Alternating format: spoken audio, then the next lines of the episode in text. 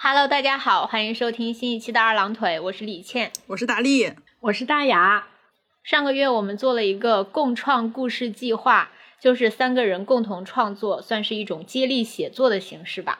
先由一个人写下开头，然后通过抽签的方式决定接力写作的顺序。就比如说，我先写，然后大雅接着我后面写，大力再接着大雅写，然后我再接着大力写，大雅再接着我写，大力再接着大雅写，然后这样完成两个循环之后呢，就完成了一个完整的故事。因为我们各自写了一个开头，所以到今天是完成了三个故事的创作。最开始呢，我们是有一个规则，是说一个人只写两百字的。但是后来写的比较上头，就有点收不住，所以就取消了对字数的限制。对，今天就来给大家展示一下我们创作的结果，汇报一下。不知道怎么回事，就是我刚开始看我们写出来的故事的时候，我是觉得真绝呀，真妙呀。但是我看多几遍之后，就马上陷入了对自己创作出来的这种东西的一种怀疑。就越看越不喜欢 啊！你怎么总是这样？我不知道，就你 你总是从一个极端到另一个极端。我不知道你们写东西会不会这样，我写东西也会有这样的感觉。比如说刚写出来的时候，觉得啊当时很上头，觉得自己写的太好了。但过一段时间再看，就觉得写的很烂。但是再隔时间更长一点再看，又觉得嗯，当时写的好像还行。审美疲劳吧，就是。而且我们又不是那种挣钱的大作家，咱的作品经不住这么细琢磨的。对，听到这里的听众就以这一句话为纲领，就听着玩吧。嗯，那第一个故事呢，是我开头的故事啊，我们就各自念各自的段落。嗯，可以。那现在就是一个讲故事的环节了。刚上车的女人朝我旁边的空位走来。这是公交车上倒数第二个空座位，倒数第一个位于我的正前方，前方的空位靠窗，旁边坐了一个头顶稀疏、鬓角发白的老年男性，他的手像一张被揉皱的纸，却强有力地撑在车窗栏杆上，像替最后一个空座位誓死保卫王冠的忠诚士兵。女人在我身边坐下，带来了一股炭烧的焦糊味，这味道十分霸道。从我身体的每一个孔隙处入侵，攻击我的意志。他头发很长，透白色塑料抓夹随意夹在右半边脑袋上，并不收拢任何头发。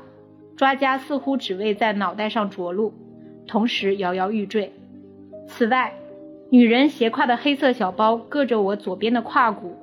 我一动不动。盯着斜前方老年男性黑色外套的肩膀上大大小小的头皮屑，感官系统濒临崩溃。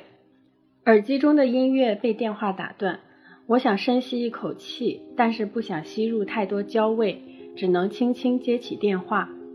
喂，张主任，我快到了。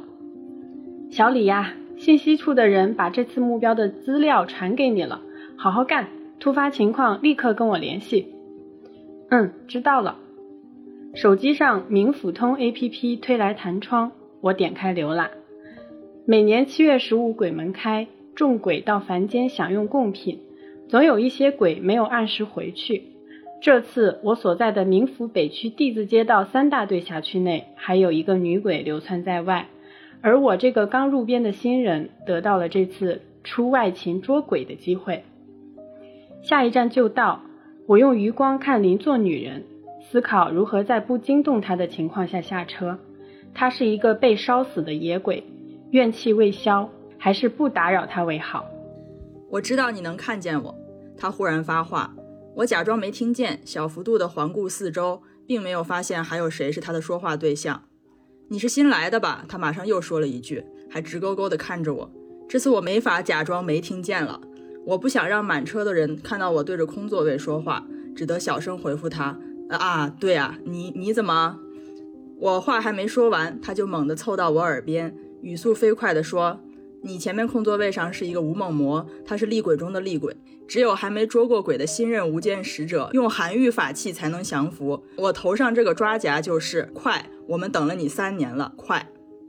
他边说边伸手从头上拽下他头上的抓夹，可话还没有说完，我前面的空座位上一阵旋风拔地而起。迅速转向我身边的女鬼。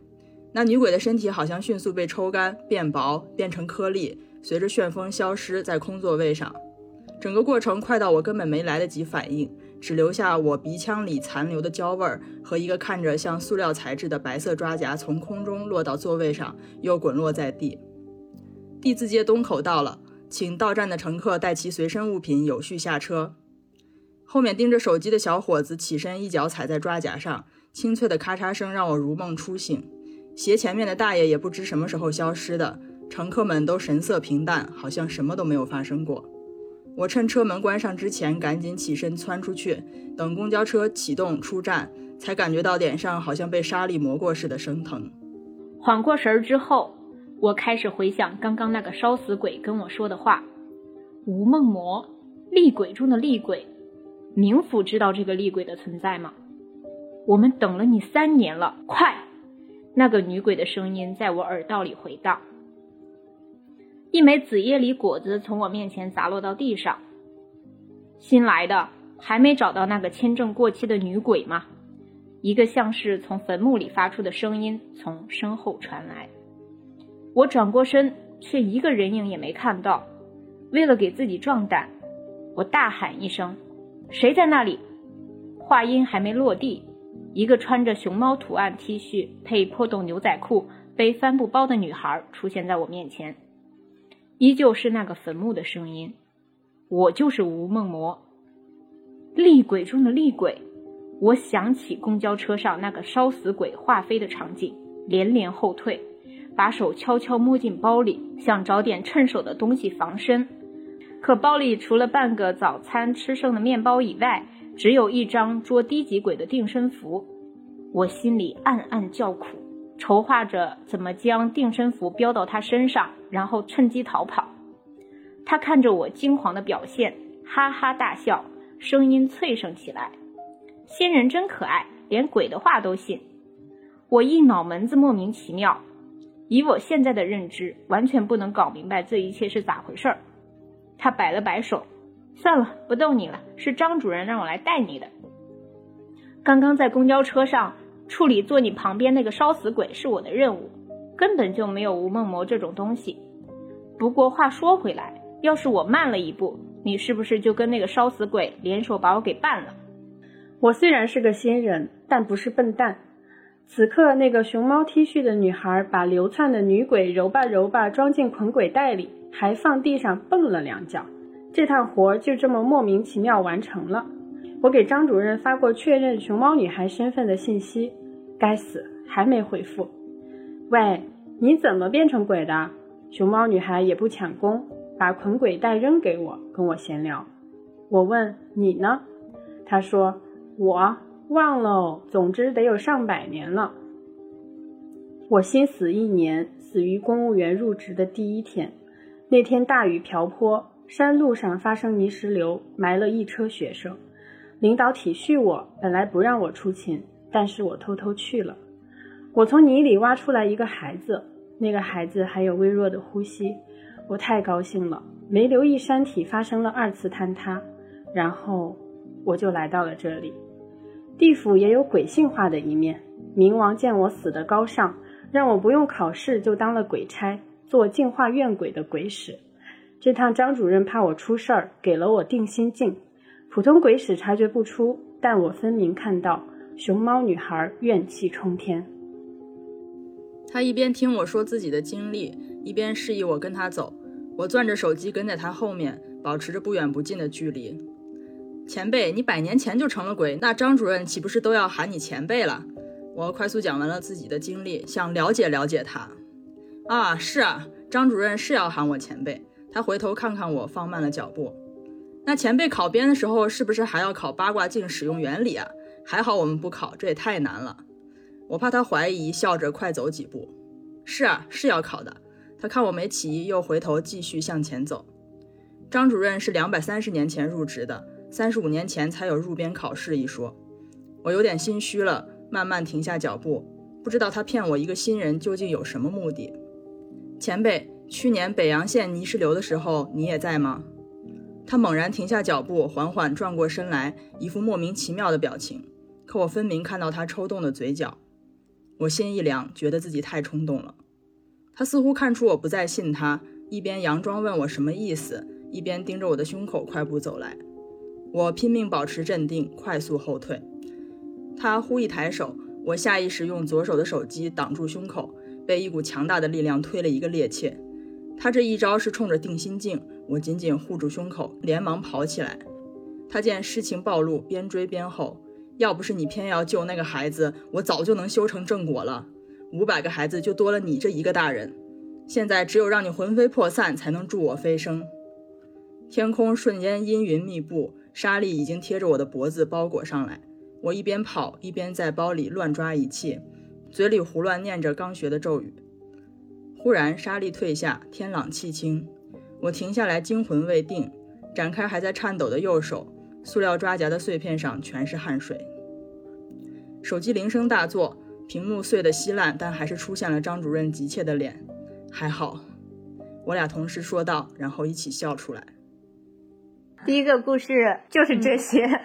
因为秀琴是写的第一段嘛，然后我是写第二段。嗯，秀琴写完这个，我完全不知道这是一个什么样的故事。对，我也想问秀琴，你预期的故事走向是一个什么样的故事？就是一个都市向的那种生活向的吗？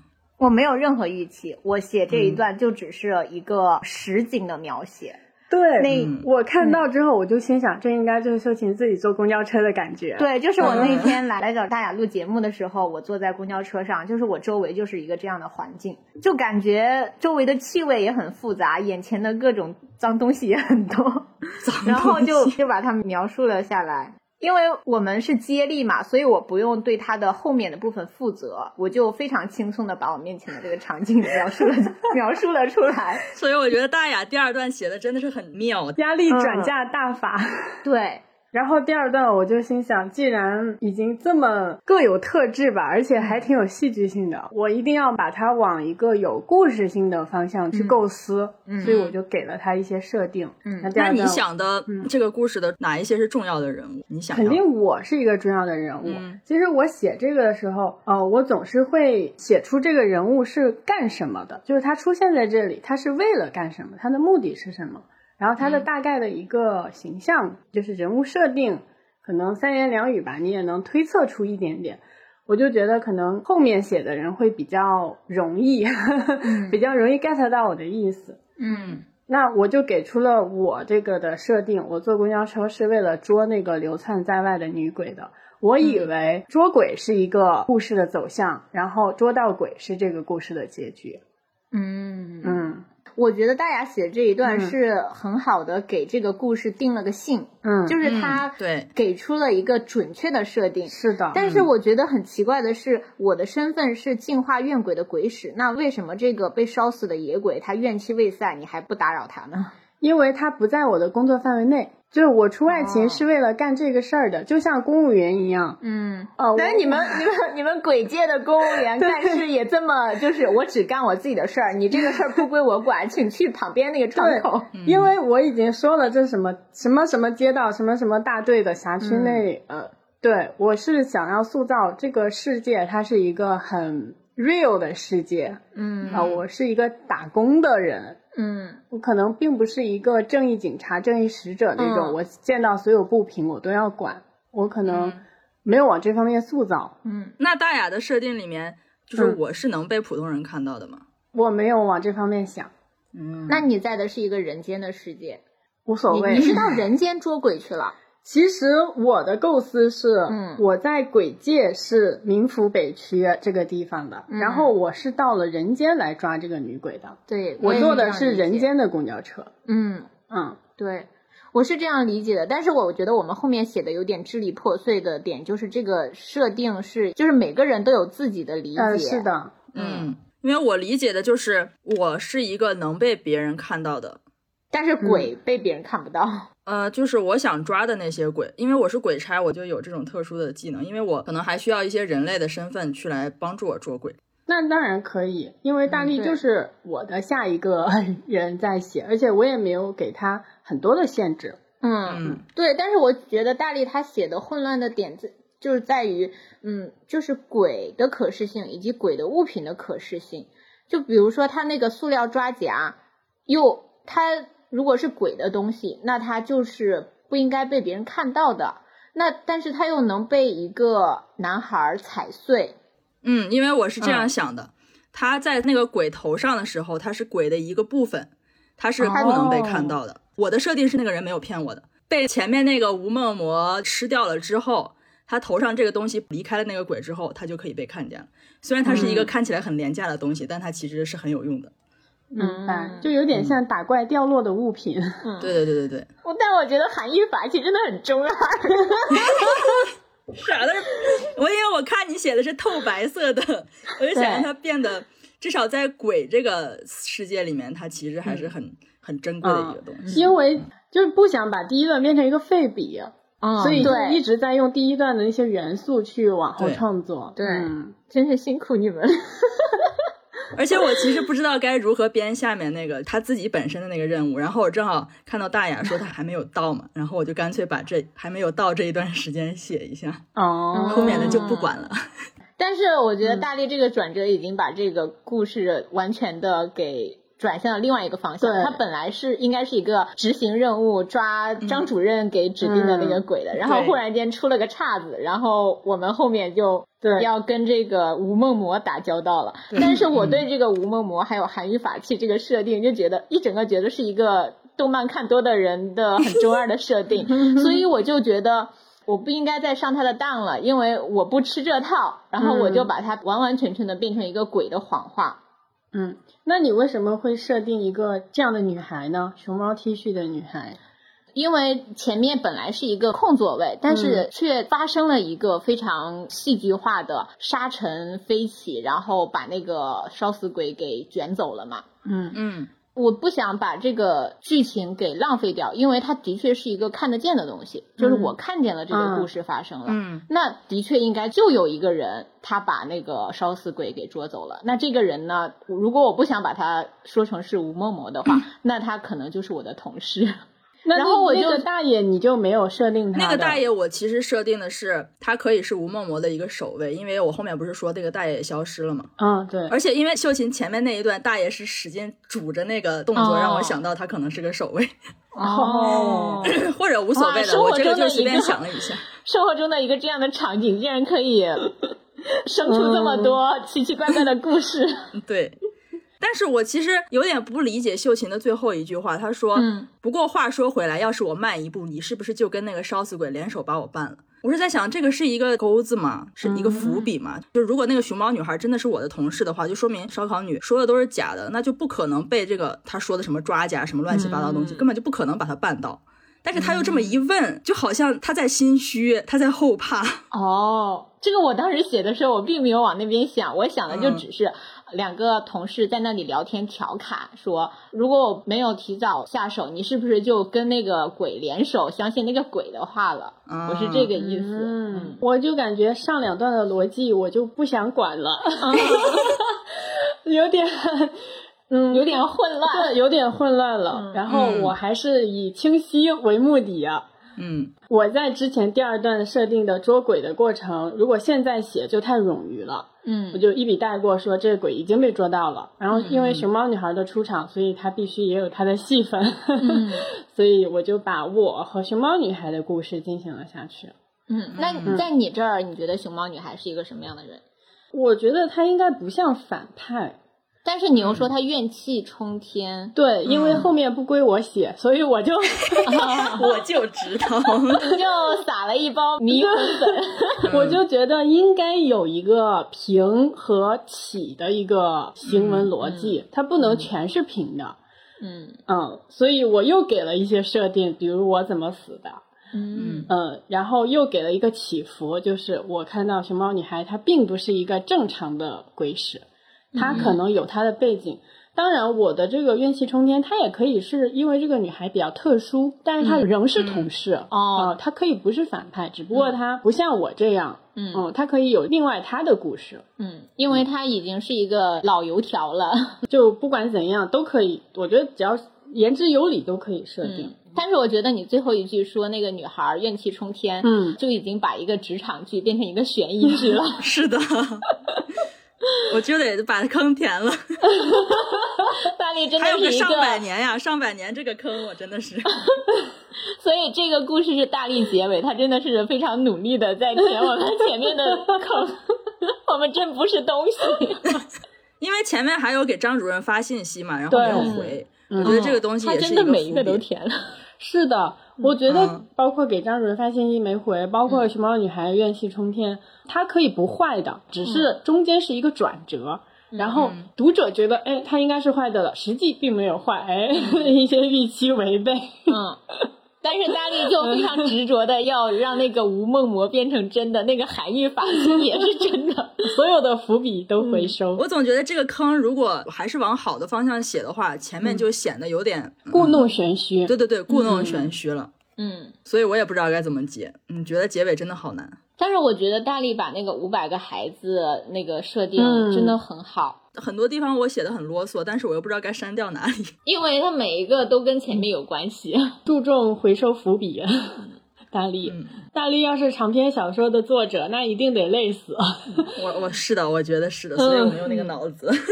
那我们就可以学学第二篇秀琴的结尾。是的，那行，那我们接下来进行第二个故事的展示。这是陆无中第二次踏上这条路，肩上的包裹不算重，和当年来的时候差不多。来时的包裹里装着他的全部家当，现在的也是。头顶有几片薄云，阳光正好，身边河水很急。前几日的暴雨让河水没过这条路，好在今天终于放晴，河水退去，留下片片污泥。可惜今天不会有人来清理路面了。路无中自言自语着蹭掉鞋边的泥巴，不过路上泥泞太多，走几步还是会沾上。几次之后，他就不再管了，反正经过昨夜，这鞋本就干净不到哪去。一头鹿惊慌着冲过来，头上还沾着血。鹿无中轻轻抬手，刀锋划过鹿的脖子，鹿轰地倒在地上，发出尖利的声音，鲜血汩汩流出。陆无中站在旁边，一边擦刀，一边等到他咽气。现在陆氏庄园里真的没有一个活口了。司机赵大宝开着他的二手昌河，一路不住地打哈欠。他是个拉货司机，最近半年一直给陆氏庄园送货，隔三五天送一些米面果蔬、生活用品。这庄园华丽异常，却建在方圆十公里没有村镇的远郊。市里的人都知道，陆氏庄园住着一堆奇葩。破路！赵大宝摇下车窗，低骂一声。破昌河被改造过，马力十足，但开在暴雨过后的泥泞土路上，还是有几次险些熄火。赵大宝点着一根红旗渠（括号一种廉价香烟），把烟搭在车窗外。其实就算在车里抽烟也没什么，昌河车四面透风，早把烟味吹散了。再转一个弯就到，赵大宝却在路口碰见一个陆氏庄园的熟脸。那人拦下赵大宝的车，别去了，以后不用去送货了。赵大宝是最近十来天才见到这个人的，这人面孔粗粝，像个军人，一脸的生人勿近。那人拉开昌河车门，把背包放进后座，自己猫腰钻进副驾驶，说：“开车。”赵大宝突然感觉自己矮了半头，咽了口唾沫，老老实实打方向掉头。那人又说。给支烟抽，赵大宝从夹克里掏出烟和火递过去，烟一让，赵大宝轻松了不少。趁对方接烟的空档，问兄弟你要去哪儿？那人熟练的点着烟，一口气吸掉小半根，含含混混回答说去车站。赵大宝顺着问要出远门？这一问，赵大宝觉得自己不该问，偷偷拿眼瞟那人。那人往车窗外弹烟灰。似乎这话问得很好笑，嘴角一咧，说：“我去贵州支教。”赵大宝对学问是一百个敬畏。赵大宝也上过学，可还没学完圆形的面积怎么计算，他爹就把他从课堂上揪出来，丢到农田里遛黄牛去了。赵大宝后来也偷偷扒过几次教室窗户，每次都被他爹发现，挨过几顿毒打，之后就再不敢去学校了。这也算是赵大宝的童年隐痛，但在社会上历练这好些年，他反倒觉得不学知识、不用被拘着也乐得自在。他不想跟一个半拉陌生人在这个话题上纠缠，本来也是尬聊。他忽而想起刚刚那句“以后都不用去送货了”，心里打起了小鼓。稳当的生意就这么没有了？不过他的眉头很快就舒展了。没有就没有吧，不送这边的货，破昌河还能多跑几年。破昌河的上下牙又打起了架。日破路，陆无中猛吸几口烟，才发现袖口上还有一大片血迹。还好衣服颜色深，不知道有没有被发现。他赶紧把烟掐了，丢出窗外，扯了扯大衣，双手抱胸，压住沾血的袖口，左手暗暗握住大衣下面的刀柄。看赵大宝不再发话，陆无中便缓缓靠在椅背上，眯着眼佯装睡觉，心里翻江倒海。他恨不得抽自己几个嘴巴。千算万算，竟没想到会碰上这个司机，留着他早晚是个麻烦。可是除掉他，也许麻烦更大。不知道去车站的路这么多年有没有变，当年那片沼泽还是不是过去的样子？刀在车里能不能施展开？赵大宝浑身腱子肉，怎么才能一招致命？陆无中越想越懊恼，握刀的手全是汗水，眉头越拧越紧，不禁重重叹了一口气。听到叹气，赵大宝扭头看了一眼搭车的这位。去支教是有多不情愿，这眉头比爹当年丢了牛都皱得厉害。想问点什么安慰几句，可人家闭着眼睛又不好开口，看了几眼也没组织好语言，只得作罢继续开车。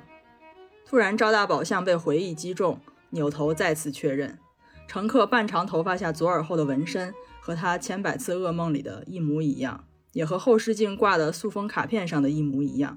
那是他凭着记忆画下来的，在爹死的时候看到的。那是凶手左耳后的纹身。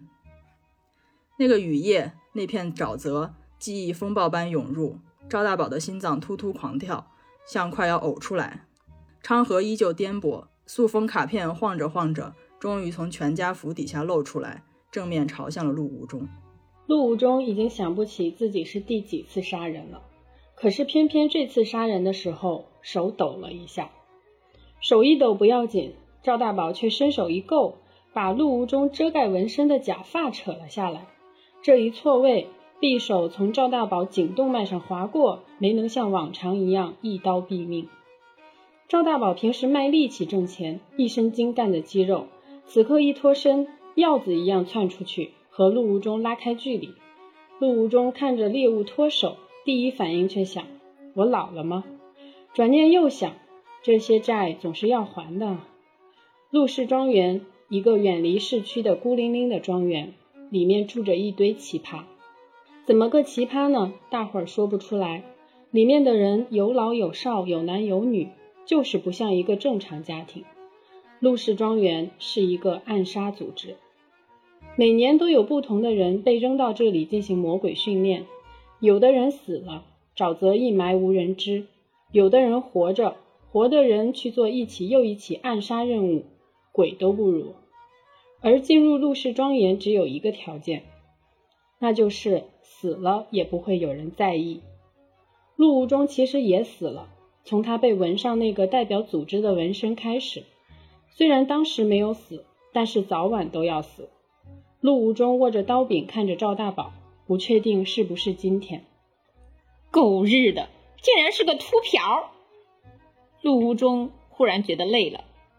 他已经四十五岁，三十年前他被带到陆氏庄园，二十岁的时候他就成了庄园里佣金最高的杀手，直到今天，在他厌倦了杀人之后，他发现自己根本不知道不杀人的生活是怎样的，他意识到自己其实无处可去，因为杀死一个支教老师与成为一个支教老师并不相等，他感受到了自己的衰老和疲惫。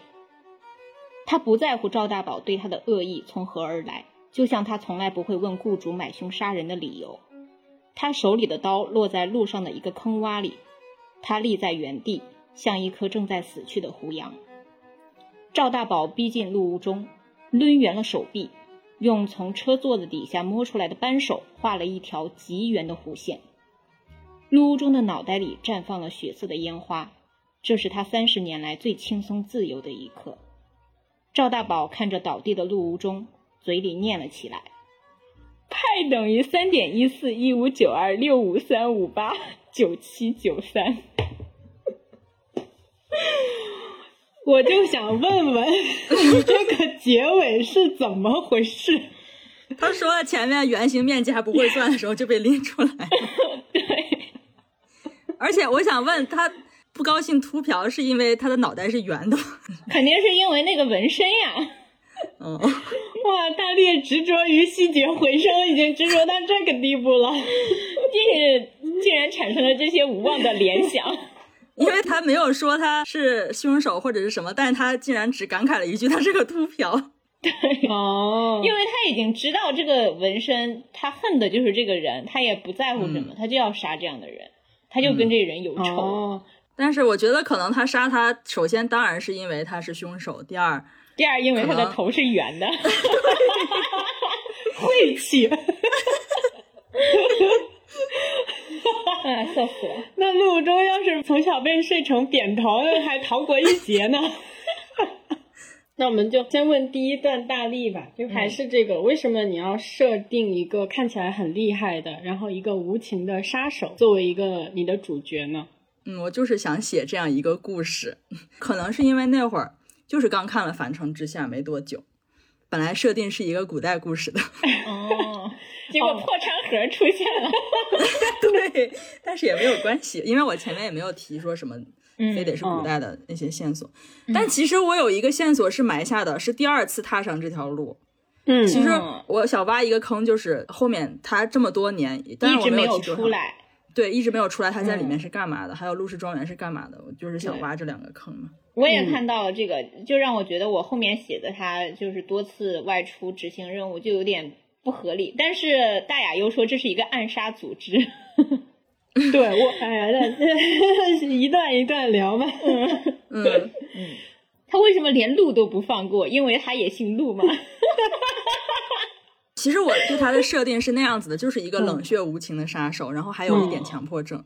他要求他的衣服比较干净，然后他也要求他既然要杀，就不能留活口，就有一些强迫性人格在身上的。嗯哦，我可能是我不知道如何塑造一个这么穷凶极恶还是主角的一个形象。嗯嗯我想让这个形象多一点故事，就是他有点无奈或者是怎么样，嗯而不是他主观意图就是这么邪恶。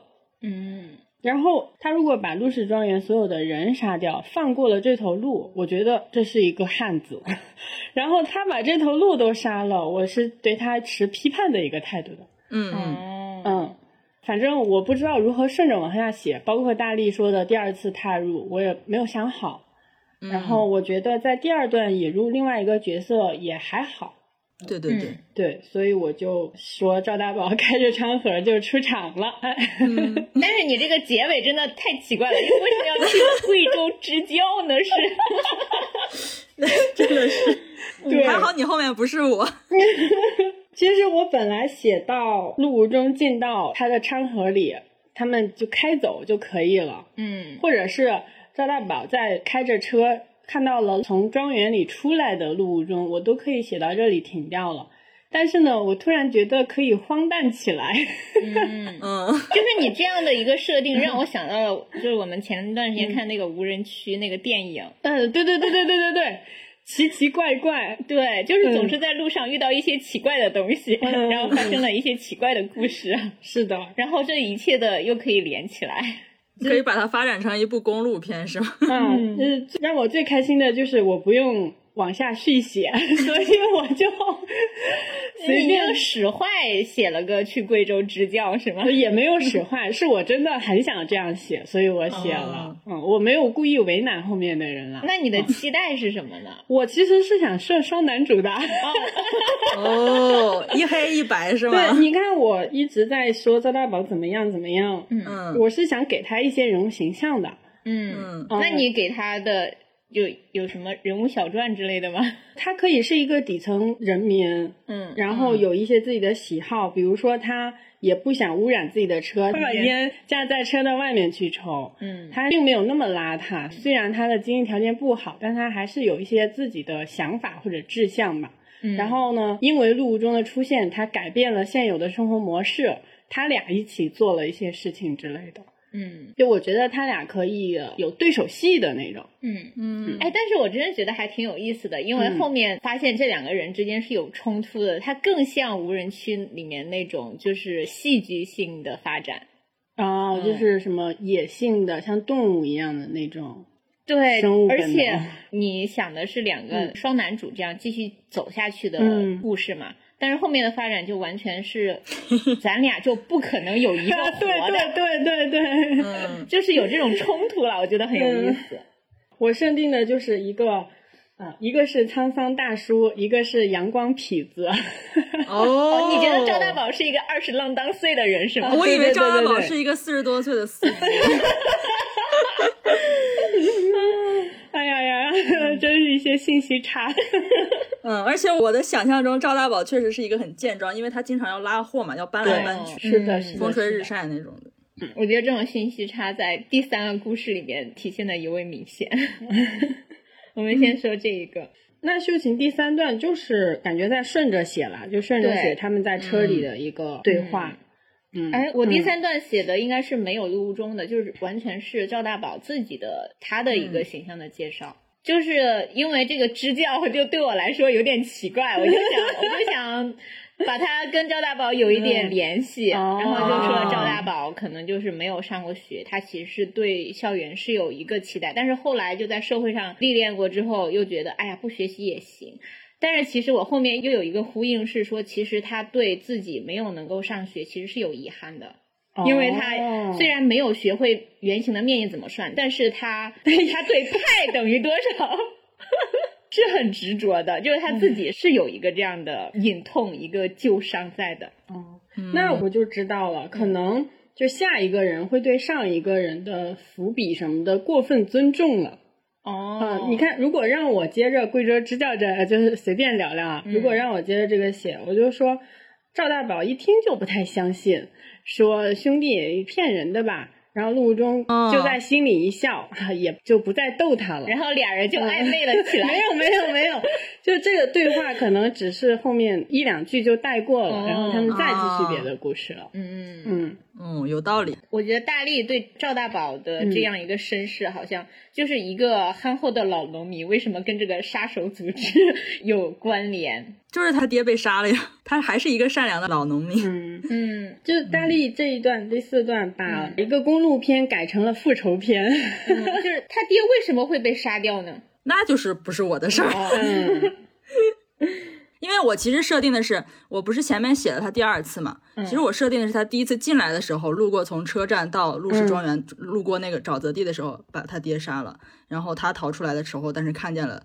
凶手的纹身，因为他知道那条路通过去，基本上就只有陆氏庄园那边有人嘛，他就可能想尽办法去给这个陆氏庄园送货，送了这么多年，就是在等这个事情。嗯，哦，这样写也很有意思哎。嗯，然后他终于等到了，但是前面如果说每一个 每一个那个陆氏庄园里面的人都有这个纹身，那就很难分辨了。对对对对对，嗯所以我接下来写的时候，我还是就刚开始说的那个问题，我不想让陆无中变成一个很坏很坏的角色。嗯就如果陆无中本人杀掉了那个他父亲，我感觉他都不配是我的主角。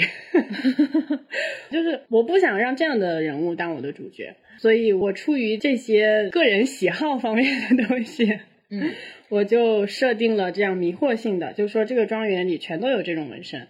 嗯而且我心里也不觉得陆无中是一个四五十岁的人，嗯可能是真的就是别人杀掉的，只不过是这个纹身代代都有，然后陆汝中就背锅了，然后他也因为杀了很多人，他觉得他背锅也是应得的。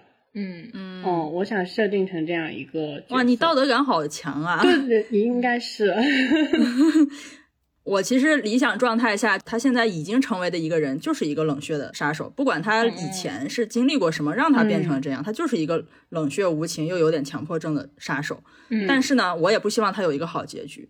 那就是我们一开始对这篇文的预期就不一样，像我就觉得他就是双男主，然后嗯。重新生活了那种。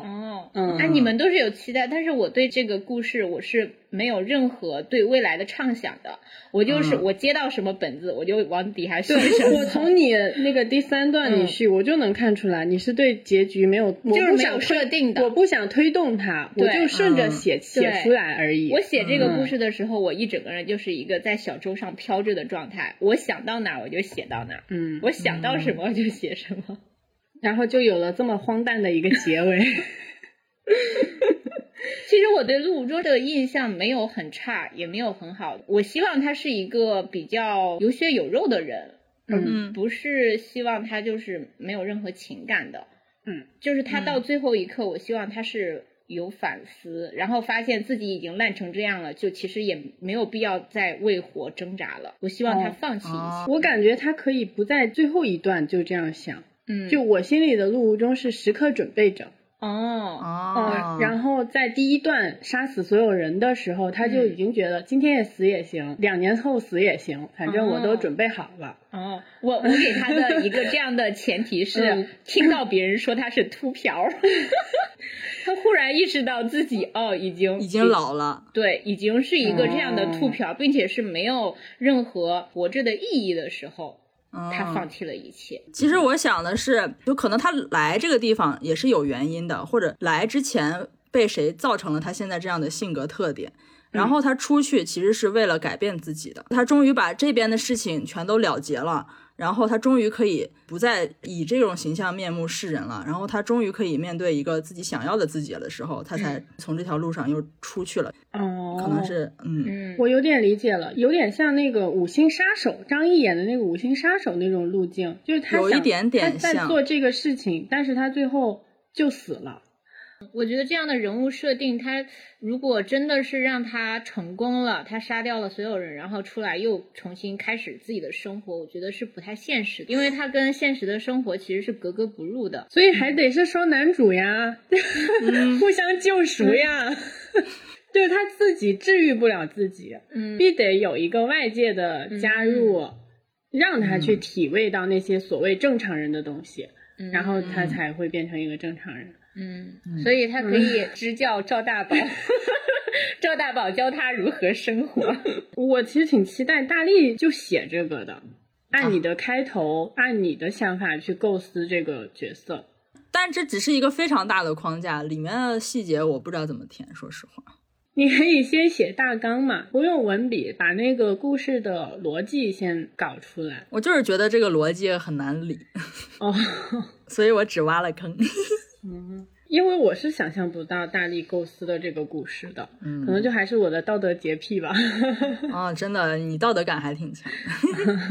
其实我比较想知道的是，大力给这个主角起这个名字有没有什么考量？啊，有啊，因为他的路路无终其实就是路没有尽头的。哦，嗯嗯，在我心中他都是一个坏人，所以他是不配有一个好结局的。嗯，我更期待大力的故事了，真的。我也很期待，但是我写不出来。把这个故事搞完了之后，我我真的觉得咱们每一个人的写作都是在打断上一个人，嗯，又形成了这样一个七拼八凑的故事。这不是就是他的乐趣所在吗？是那我们开始第三个故事吧。嗯，嗯，江洋大盗叶影飞准备金盆洗手了。消息传出，黑白两道都按耐不住。白道怕他从此销声匿迹，失物无法找寻；黑道怕他手握阴暗的证据，自此从良。最重要的是，叶影飞偷的三件传世珍宝中，目前只有一件露出踪迹，那就是一枚叫做“火之心”的红色宝石。这件宝石自古埃及流传至今，曾是一位神秘富商的收藏。宝石在一场拍卖会的前夜被叶影飞盗走，留下那张众所周知的嚣张字条，上书“多财祸患哀福短，少保平安喜路长，叶影飞留”。而此时，火之心正堂堂陈列在省博物馆呢。在江洋大盗叶影飞准备金盆洗手的消息传出的那天清晨，文物局局长办公桌上出现了一个红色丝绒盒子。打开一瞧，黑色绒布上正摆着拍卖前失窃的火之心。谁也不知道这火之心是怎么来到了文物局局长的办公桌上。这件事被媒体一报道，在经由老百姓的嘴那么一发酵，一时间再难分辨叶影飞是人是鬼还是神。文无生没把那些传言放在心上，他只想在叶影飞把另外两件传世珍宝公之于众之前，把他们搞到手。那三件传世珍宝本该是我文无生的。文无生一边摩挲着右手大拇指上的象牙金赞扳指，一边骂道：“这么多年，他也盗宝无数，不乏珍品，可惜江湖上叫得出名的，还是只有叶影飞。三件传世珍宝明明都是文无生先盯上的，自己也做了万全的计划，到头来都被姓叶的捡了漏。如今叶影飞要金盆洗手，竟把火之心主动送到官道上，这可是犯了大忌。”除了几次新手不慎被警察人赃并获，盗来的宝贝只能在黑市上流通，是多少年来从未打破的规矩。宝贝一旦到官道上，想拿回来可就太难了。不对，文无生从沙发上弹起来，扯过刚被他揉皱的报纸，用手草草抚平。头版头条上印着博物馆长满脸通红、合不拢嘴，又小心翼翼捧着火之心的照片。这火之心上多了些东西。文无生本就对叶影飞的金盆洗手将信将疑，现在这怀疑又加一分。文无生边拿大衣边喊着管家备车，他要去亲眼看看这个自己曾无比熟悉的火之心。广南市的高架桥上，一辆漆黑的幻影跑车飞速地向佛水市行驶。月亮离开市中心高楼，在天空中露出全貌。这本该是一个祥和静谧的夜晚。这死姓叶的，临退休还不安生，奶奶的！让我抓到他，他就死定了。文无生一向爱惜自己精心改装的超跑，现在气得重重地砸着方向盘。给我找最近的路线，快点！好的，主人，正在为您规划路线。车载智能管家平和地回复文无生。再把火之心里的留言给我念一遍。文无生从博物馆出来，马不停蹄开车离市，就因为他在博物馆的防弹玻璃前。用他新研发的智能隐形眼镜，从火之心的核心处放大抓取到了一条留言。好的，主人。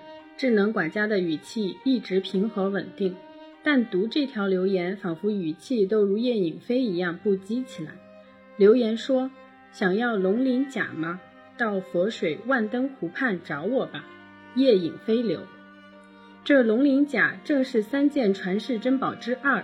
是夫差当年为自己打造的战甲，据传龙鳞甲胸前镶着一块虎眼石，似虎目圆睁，不可直视。将它佩戴在身上，可避一切邪祟。这万灯湖畔竟是一丁点儿灯光没有，只天上一刀月亮细细的闪着暗光。不知道是哪个瞎了眼的，起了万灯湖畔这名字。这鬼森森的地方，既没灯火，也没声响。文无生心里发毛，但为了龙鳞甲，他打开手机电筒，给自己壮了壮胆子，大喊了一声：“出来吧！”可压根儿没有人理他，这里连个鬼影都没有。文无生沿着湖边边走边咒骂叶影飞，把最脏的都骂了出来。当他骂到叶影飞他爷爷的二姨丈的时候，一片凛冽的光晃了他一眼，他赶紧跑上前去。正是那龙鳞甲，在战甲鳞片反射的金属光泽的簇拥下，虎眼石沉静的透着红棕的幽光，竟然就把龙鳞甲大咧咧的摆在了这里。这姓叶的到底安的什么心呢？文无生从兜里掏出手套，戴上后才小心翼翼把龙鳞甲拿起。他用嘴叼着手机为自己照明，双手捧着龙鳞甲，小心翼翼的。朝车的方向走去，文无生自在极了，从没想过拿到龙鳞甲能这样简单。龙鳞甲被安置在后备箱的一个丝绒衬的泡沫箱里。他回到车上，准备启动引擎的时候，后座响起了一个声音：“好久不见呐！”文无生吓得一激灵，回身一看，叶影飞正翘着二郎腿在后座靠着。老叶。你吓了我一跳，你想怎么分？分，聋子，你该不会以为我是来给你献宝的吧？那你想怎样？之前你欠了我一条命，今天我要你还。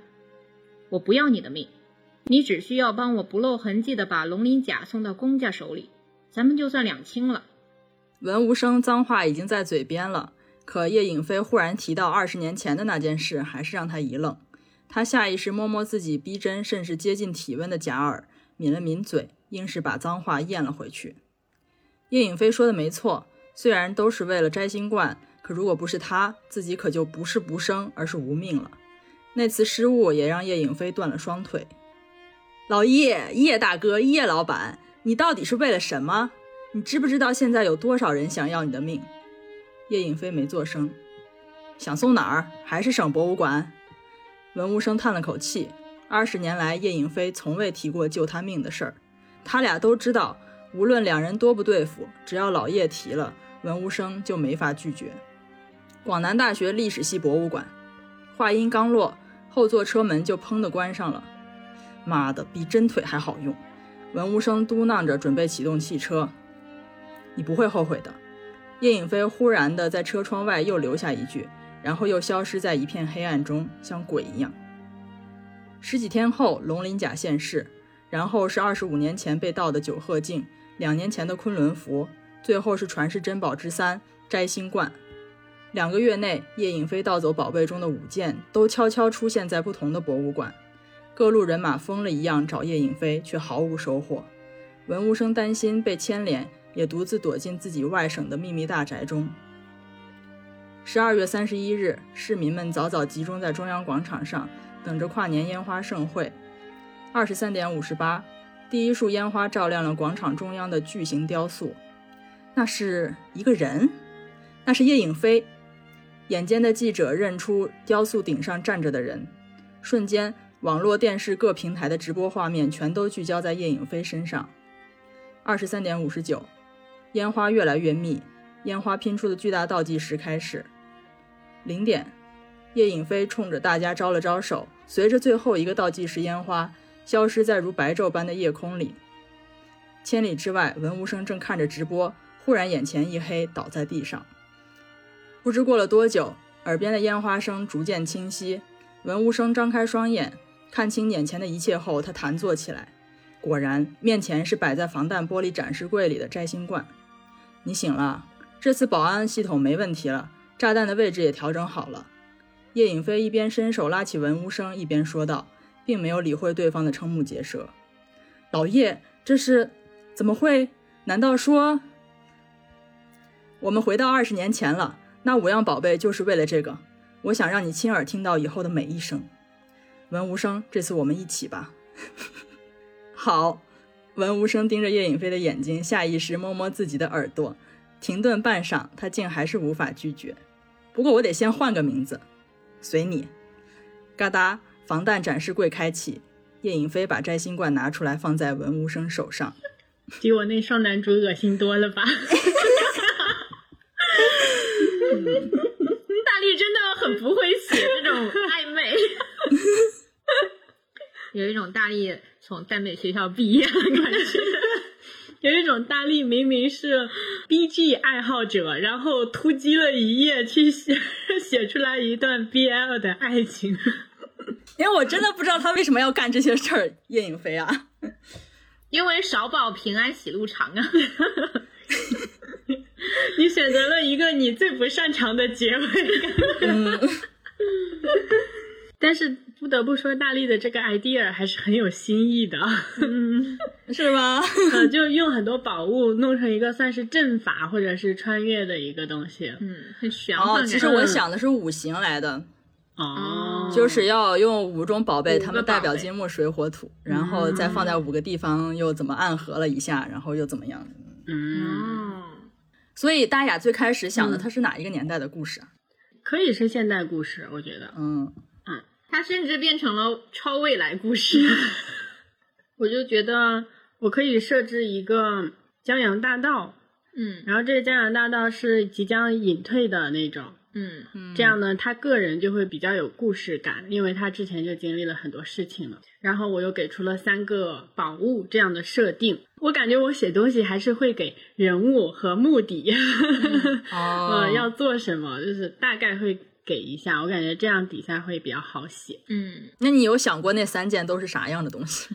我没有设定，你就想了一个，我以为这三件宝物就是会在这些段落里均匀分布，直到最后三件宝物收尾就结尾了嘛。嗯，然后呢，好像后面一直都是这一件宝物，所以我又轮到我写的时候，我就赶紧提出了第二件宝物。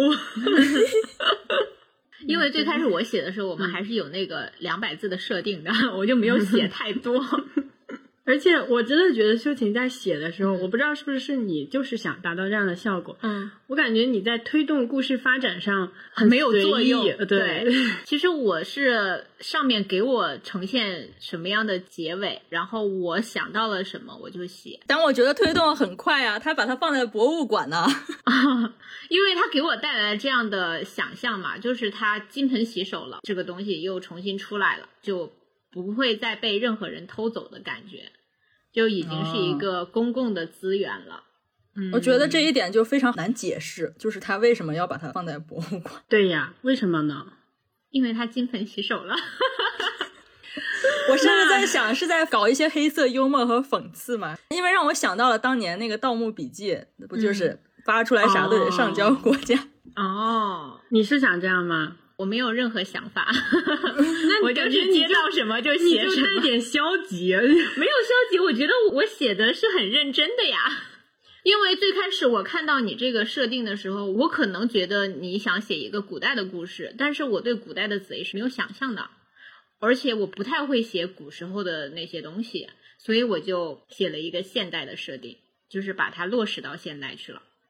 哦，嗯那我倒是没有对朝代有什么想法了，嗯，都行。然后又说叶颖飞他这个人是很神秘的，我在这一段又给他多加了一些神秘的色彩，就让他变成一个很高强的人。嗯，那为什么要设置文无生这样一个角色？嗯，我觉得一个人很难继续写下去，就引了一个新的角色。你刚开始写这个名字的时候就想到它是一个笼子了吗？哦，没有，我就当时 叶颖飞他给人一种来无影去无踪的感觉，然后文无声，我本来想的是他是一哦，个、走在房顶上没有声音。对，他是一个这样的悄哦然无声的角色。哦嗯，原来你一开始就想让他配 CP 的吗？最开始没有，但是等到我写那一段的时候，就是他们开着跑车在那个万灯湖畔的时候，嗯我是有点想把他们往相爱相杀，然后有一些嗯纠葛的那方面引明。白明白，我觉得这样也很确实很顺，嗯就是他俩有点高手惺惺相惜那种。嗯嗯嗯，而且我觉得就是这些名字，感觉被秀琴解读的都挺有意思的。还有一个万灯湖畔，我真的是笑了。嗯，对呀、因为我觉得，就既然是大家秘密交易的地方，那既然是万灯湖畔，那肯定是很亮堂。但是又是一个秘密交易场所，怎么可能是亮亮堂堂的呢？肯定是要让它黑一点。不一定哦，它可以是亮亮堂堂的呀，嗯因为叶飞很厉害。但是亮堂的话，就可能会有很多人来。是呀，嗯，因为他俩都很就是 top 级别的哦人物了，感觉他们应该有一些很新颖的那种交接。嗯嗯，想象了。那可，能是我想象不出来那种高级交接是什么样的场面。但你这样解读也很有意思。我想问的是，大力在写火之心上多了点东西的时候，是想说火之心是个假货吗？不是，我就是想让他是叶颖飞留给文无生的暗号。哦，那我 get 到了耶。对呀、对呀、嗯，但是我是没有想到用这么高科技的方法 get 到的。就是我想说，我本来看到这个火之心上多了些东西的时候，我在想，这可是不是一个假冒的东西？嗯嗯，文无生其实可能更早去做这个火之心的功课，他是非常了解这个东西的，所以他但凡有一点点异样，他都一眼就能看出来。嗯，报纸上也我是看出来。嗯，哦，我感觉他如何获取到的其实并不重要。嗯对对对，只要有比如说你可以解释它某一个折角的反光不一样了，嗯嗯都可以看出来，就是相当于上面它多了一个面，外人可能察觉不出，但是文物生是能看出来它厚了一层。嗯，对，写的时候我就想尽量把第二个宝物赶紧弄出来。那如何弄出来呢？那通过留的信息把它引过去是效率最高的啊，要不然如何推动他们人物行动呢？嗯反正我觉得可能我能想到的是这样吧，嗯，比较快的去让故事给动起来，那你对他俩下去。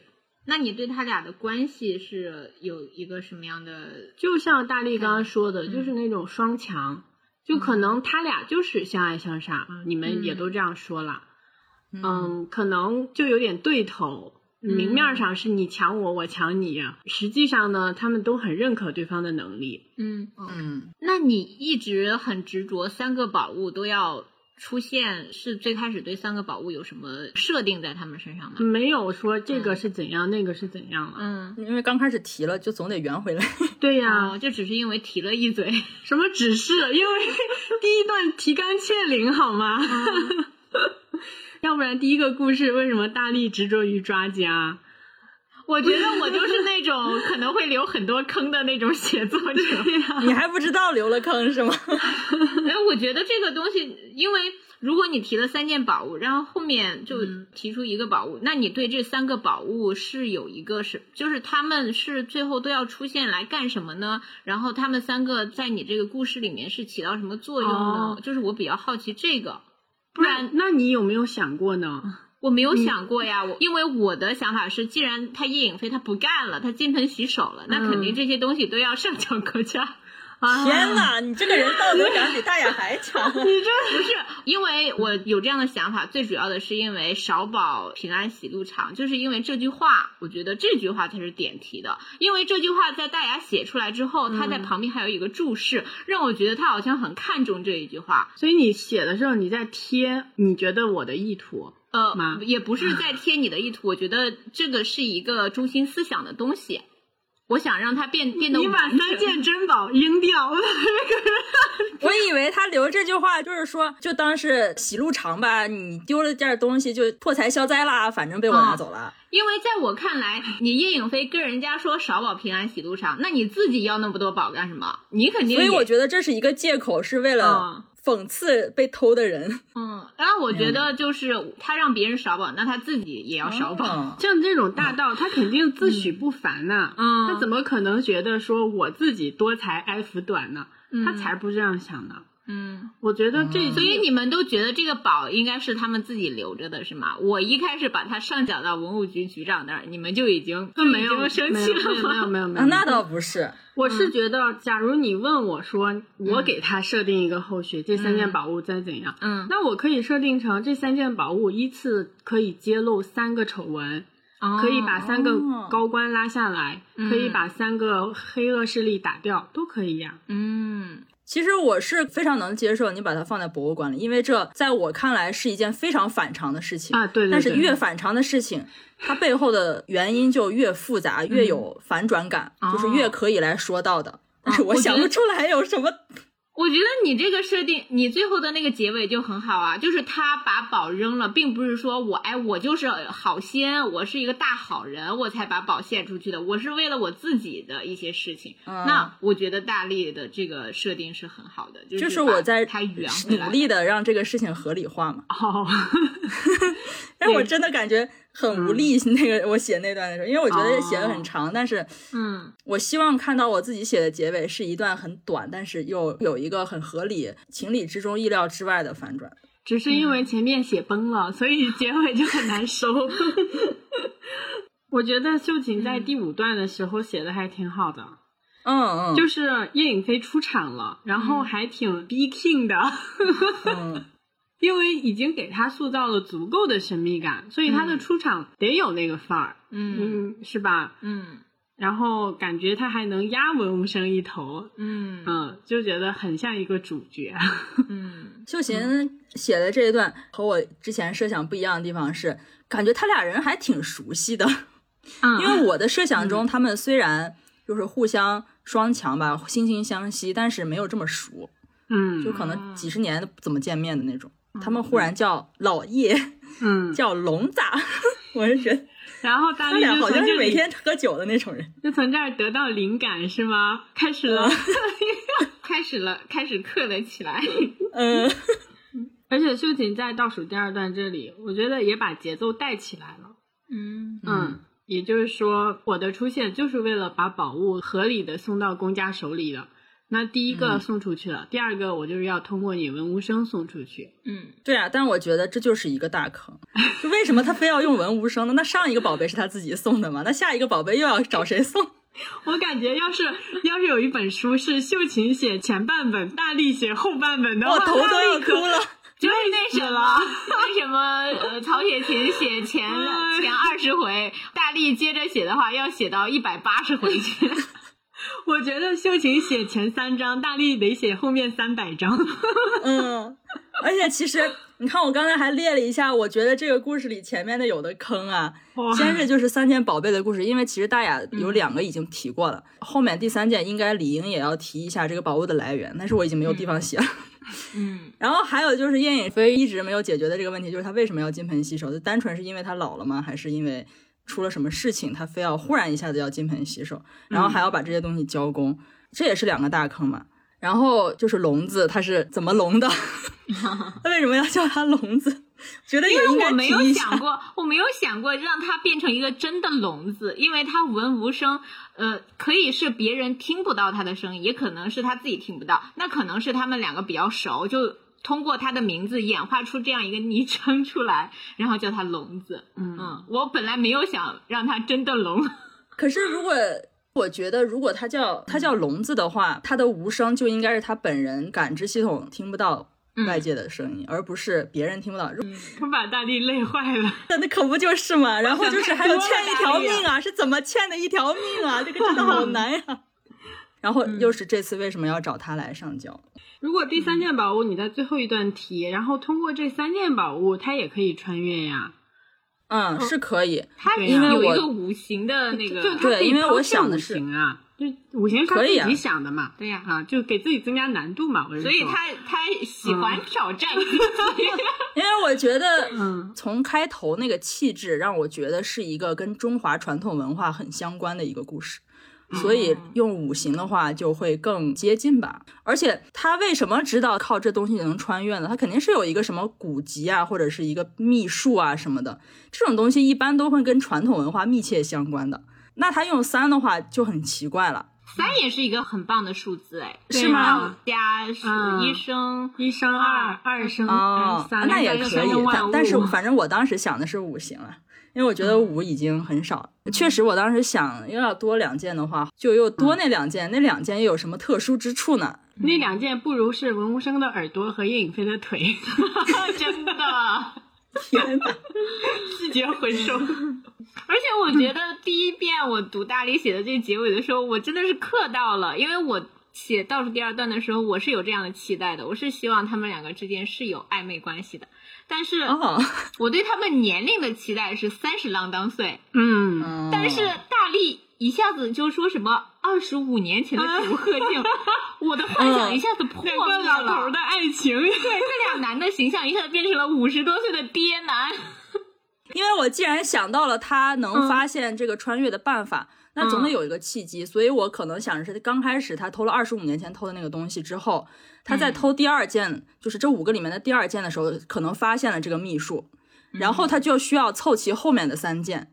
所以最后一件他一年前才偷到，偷到了之后，他就开始计划整个这个穿越的行为，然后计划了一年，到今天找到了这个日子之后，终于可以实行了。就是他这十几二十年来都是在为了他们两个能穿越，能让文无生听得到声音。那也可以是五年前，或者是十年前，也不用二十五年前。我真的看到二十五年前，我心都碎了，真的有一种五十多岁的爹男为我嗑糖，然后其实我嗑到嘴里是那种什么大蒜味儿的比比多味豆。所以公家的博物馆也是他们 play 的一环，是吗？是啊，是啊。我想那五个博物馆可能正好分在五五个角上，哦嗯，很有道理。然后那个中央广场就是真的是在中央。嗯，哦，哎，如果他们十几岁的时候偷了二十五年前的那个东西，那也得四十哦，岁了。四十了，嗯，四十岁正当年呀，我牙口好，我还能咳，秀琴不行。四十的男人一枝花呀。这个年纪的男人，他给我的感觉是复杂的，是带有那种恶心人的爹味的那种复杂感的，甚至啊是我刻不动的就是那种。虽然文无声是你原创的，但是也不想要了，是吧？我反而觉得四十岁的人，他经历了很多事情之后变得更成熟，但是他依然还心里放着这个人，就更好磕了呀。我是什么时候开始不想要文无声的？是从大雅开始让他开跑车的那里，然后他的那一系列言行举止就让我很下头。啊，就是 啊为什么情绪控制不好？对，而且是一个感觉很容易暴躁的人，嗯，而且还就随随便便说脏话那种，让我觉得他配不上叶颖飞。天哪！我是我是想营造一种牵涉到叶颖飞的事情，他就很很很很烦躁。呃对，因为已经树立了他关注他了，所以他肯定能调动嗯那个人的情绪嘛。嗯，然后就是平时他都很爱护他的跑车，只有这一次他会砸他跑车的方向盘。啊，嗯，反正他一旦表现出很难的那一面，就会让我瞬间下头。而且我当时也没想着文无生是个双男主，就是那种，我觉得他是一个配角，所以他可以不讨喜，不那么讨喜。没想到最后变成了邪门 CP。哎，你们比较喜欢哪一个故事啊？你呢？我可能比较喜欢第三个，嗯，哪里？他给我的感觉是完整的。前两个的话，对于我来说就是衔接不上的感觉的，就是在细节上我们是无法呼应的。前面两个都给我这种无法呼应的感觉，嗯因为第一个对鬼界和人界那种设定，我们是没有共识的，然后就在嗯我们各自写各自的段落的时候是没有办法连接上的。然后第二个故事也给我这样的感觉，前后的那个信息是对不上的。然后第三个其实是很流畅、很完整的，在我看来，可能就真的经不起细盘。这也是为什么我越看越觉得自己的感觉不是那么好。对呀，你想想，三个人写一个东西，那怎么可能会像一个人写的那么的和谐？对啊，嗯其实我觉得这个东西，这件事情本身就是要开阔思路的一个对作用。我觉得三个人写故事最好玩的就是它呈现出来的这种跳脱的感觉，会让你觉得这一段的后面竟然是这样的东西，我从来没有想过。我觉得这个东西是最好玩的。嗯嗯，对，不知道有没有听众听到这里？如果有什么文本上或者是讨论里的东西启发到了你，你也可以使用这些想法去构思你的故事。我们的版权是开放的。我很期待有人把我的那个故事写好，如果你有想法，就可以随便创作，或者你们也可以找自己的朋友来搞一次，嗯，那我们以后还会搞吗？嗯也许会吧。我不确定秀琴的积极度啦，因为、我觉得我的那个好的感觉，就是因为看到不同的人接上一个人的文本的时候，呈现出来的那种跳脱的感觉，是给我很大的惊喜的，是让我觉得很有意思的。但是其实这种东西就是不能细想的，那你细想细看，就是仔细琢磨的话，它就是漏洞百出的。我反而会更珍惜就是创作中间的过程。你们在整个过程中觉得最发愁的时刻和觉得最快乐的时刻是什么时候？我觉得最让我惊艳的一个就是大雅把那个烧烤味儿的女的写成了一个烧死鬼。我觉得哇，这个解释太妙了，又非常的贴，就逻辑上非常的站得住脚，我也而且整个把这个故事转到了一个非常合理、可以有故事感的一个角度上。我觉得大雅妙的一点是在于，他从一个平平无奇的段落里面抓住了一个非常小的点，然后让它发光了。嗯，那我觉得写这里的时候，是我感觉写这么多里比较难的部分。哦，那可能但是呈现出来给我的感觉就非常嗯 的确是雕琢过。嗯，就是因为这样，因为我觉得我有很多想法是我第一个出来的想法，我就把它写下来了。其实这样子可能对于读者来说并不足够惊艳，因为不为降气，作者能第一个想到的故事，可能对于读者来说也是一个很容易想到的方向。那我知道了。就我只要写我补充信息的时候，我都觉得很开心。就我给这些人物新的设定，我在嗯给他添加血肉的时候，嗯，因为我有推动他，我就会觉得很开心。所以我看到秀琴顺着写的时候，我就觉得，我不知道是你故意的还是是你的文风啦。我我觉得可能是因为我把它当成一个很随性的东西，可能也跟个人的喜好不同嘛。我就喜欢那种故事情节非常站得住脚的故事。嗯，我可能喜欢让这个故事活起来，进行下去。我感觉秀琴比较，就你的这种随意波动、随波而流，很适合写散文。嗯，对对对，那大力呢？写的过程中有什么，或者是写的很舒服的地方，或者是觉得很难、没法接的地方呢？最难的还是第三个故事的结尾，哦，就是留的那些细枝末节太多了。就是我真的很想填好，嗯，但是就是几百个字填它真的很难。嗯你可以不解释，因为这又不是论文，为什么？那这那是之前的事了。因为我觉得要结尾就应该让这个故事，你哪怕不给一个确切的回答，至少要提一句。嗯，我在想，那大力看到第二个故事秀琴的结尾，会不会 对呀，你怎么看第二个故事的结尾？CPU 就烧了？我觉得可以啊。可能我们的那执着的东西不一样，就是我并不觉得所有的东西都要解释。第二个故事里面没有多少坑，嗯，是，嗯，所以人都死了，我觉得结尾很正常。虽然它后面的非常的魔幻，就念起了派，但我觉得可以。感觉赵大宝变成了那个很离谱的十恶不赦的那种人。啊，屠龙少年变成恶龙了。我觉得有点像那种感觉，就是像文艺片跟那种正经的悬疑片，他们的逻辑就是不一样的。悬疑片就是要把所有的关窍都给你展示出来，但是嗯文艺片就是它只是呈现主人公愿意给我们看到的部分。那主人公他们其实私隐的部分，他们自己的那些秘密，其实没有必要完全展示给观众的。那嗯，他到这样的结局，那你怎样解释，你都可以有空间去解释。我觉得可能、呃，就是两种不同的风格。嗯，是的，是的，就是这样子。我们就是自己玩了一个这样的创作游戏，然后结果是这样的。如果大家嗯觉得好玩的话，也可以跟自己的朋友玩一玩这样的游戏。嗯嗯，那我们这一期就先聊到这儿。嗯，好，好，二郎腿是一档记录交流、真诚发声的播客，希望你能在收听的过程中体会到翘起二郎腿般的轻松自在。如果你喜欢我们的节目，请不吝点赞、订阅、收藏，也欢迎你把二郎腿推荐给你的朋友们。大家可以在喜马拉雅、小宇宙、网易云、苹果播客、谷歌播客、Pocket Casts 及各大泛用型播客客户端搜索订阅我们的节目。在微信搜索“二郎腿”，还可以找到我们的同名微信公众号。如果喜欢我们的话，欢迎在公众号打赏支持我们，发送邮件到二郎腿的拼音艾特 y e h 到 n e t 即可与我们取得联系。那我们下期再见啦，拜拜。拜拜拜。thank you